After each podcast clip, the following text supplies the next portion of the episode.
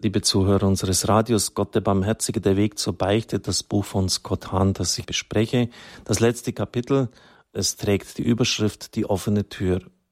Hätte Jesus uns nicht das Bußsakrament hinterlassen, müssten wir es vermutlich erfinden.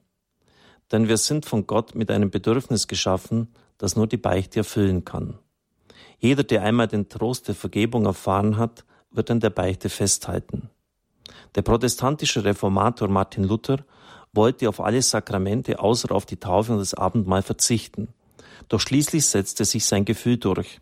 Er fügte ihnen noch das Sakrament der Buße hinzu. Er erklärte warum. Es ist kein Zweifel, dass die Beichte der Sünden notwendig und von Gott geboten ist. Also ein wörtliches Zitat von ihm. Aber die Ohrenbeichte, wie sie jetzt allgemein begangen wird, gefällt mir doch außerordentlich gut und sie ist auch nützlich, ja notwendig. Ich will auch nicht, dass sie nicht wäre. Im Gegenteil, ich freue mich, dass in der Kirche Christi geübt wird. Denn gerade sie ist dem belasteten Gewissen eine einzigartige Hilfe. Zitat Ende. Das ist doch ganz erstaunlich. Und es ist auch bekannt, dass Martin Luther bis an sein Lebensende gebeichtet hat und dass er gesagt hat, aus diesem Sakrament hätte er großen Trost empfangen. Noch heute enthält das evangelische Gesangbuch eine Anleitung zur Einzelbeichte. Wer als Erwachsener die Beichte für sich entdeckt, wird sie unwiderstehlich finden. Der protestantische Apologet Clive Staple Lewis fühlte sich sehr von ihr angezogen, musste zunächst aber ein tiefsitzendes Vorurteil gegen alles, was den Geruch Roms an sich hatte, überwinden. 1940 entschloss er sich schließlich, die Beitpraxis aufzunehmen, doch er gestand, dass der Entschluss das Schwerste war, was ich jemals getan habe. Also das ist schon irgendwie interessant, liebe Zuhörer, da kann man doch sagen, ja, es kann doch nicht so tragisch sein, wenn jetzt da jemand äh, einem anderen da berichtet, was er da im Leben verkehrt gemacht hat. Aber Sie merken, das ist, das ist ein geistlicher Kampf.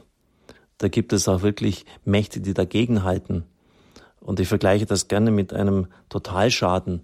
Wissen Sie, wenn ich habe das ja selber erlebt, auch bei erwachsenen Leuten, wenn deine Lebensbeichte ist, dass die vorher ziemlich beutelt, äh, dass da wirklich dann auch Krisen sind im Leben.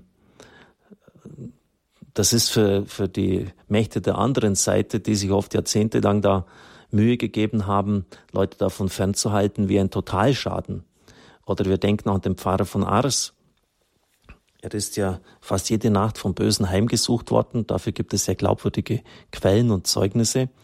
Und immer wenn am nächsten Tag jemand kam, der seit der Kindheit nicht mehr gebeichtet hat und jetzt schon alt war, äh, war der Böse ganz besonders wütend. Und der Heilige sagte dann, äh, der Teufel ist so blöd, dass er sich verrät. Er hat dann gewusst, am nächsten Tag muss er ganz besonders aufpassen, weil es kommt jemand, der seit ewigen Zeiten nicht mehr bei der Beichte war. Also es ist sicher auch, damit muss man auch rechnen, ein geistlicher Kampf und sie sollen lernen, auch genau hinzuschauen, was will sie denn von der Beichte abhalten? Woher kommen denn diese Einflüsterungen? Was sind das für innere Gründe? Die sind ja oft gar nicht rational. Denken Sie, äh, welche Beichten Sie etwa beim Psychologen abzulegen haben? Kein Psychologe dieser Welt kann Ihnen helfen, wenn Sie mauern. Der Psychologe muss die Umstände wissen, seit wann sie diese Probleme haben, wie sie entstanden sind, wie häufig sie auftreten, in welcher Intensität, äh, wann sie sich zum ersten Mal daran erinnern können, wie sich diese äußern, also in einer Detailliertheit, wie sie kein Beichtfighter auch nur im Ansatz wissen will und wissen muss. Aber es ist notwendig, dass sie aufmachen, dass sie sich anvertrauen. Und deshalb ist doch das Gespräch, etwa auch das beim Therapeuten, beim Psychologen in der Ehe, die natürliche Basis, die Grundlage für das Beichtgespräch. Jedes Sakrament hat ja eine natürliche Grundlage, wie die Eucharistie, etwa die äh, häusliche Feier, das Essen miteinander. So das eucharistische Abendmahl äh, basiert darauf. Die Taufe, die Waschung und die Reinigungen, die wir täglich hoffentlich vollziehen, indem wir uns sauber machen mit dem Wasser die Taufe wäscht ab. Und so hat die Beicht, das Gespräch, den Austausch mit anderen Menschen, wo wir uns öffnen, unsere Nöte ihm anvertrauen, dort die natürliche Grundlage. Luther hielt an der Beichte fest, selbst nachdem er die katholische Kirche verlassen hatte.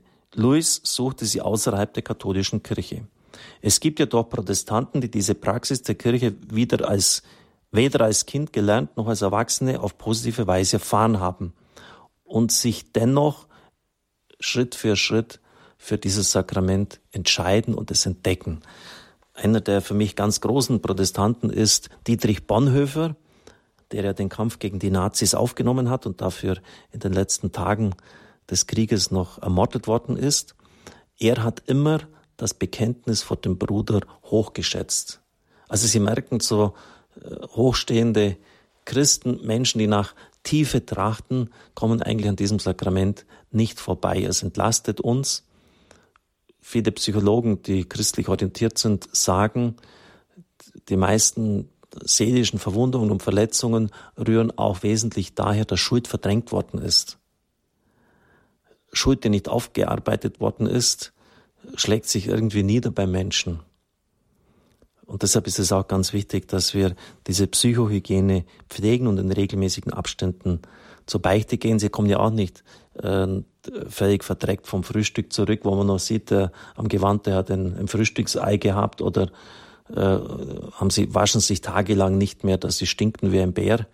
Aber in unserer Seele verfahren wir so, äh, dass sie äh, seit, seit Monaten, seit Jahren nicht mehr gepflegt wird, nicht mehr gereinigt wird nur weil sie unsichtbar ist. Was ist das für eine Einstellung? Ich darf in den Segen spenden. Es segne und behüte sie der allmächtige und gütige Gott, der Vater und der Sohn und der Heilige Geist. Amen. Ich wünsche Ihnen einen gesegneten Tag.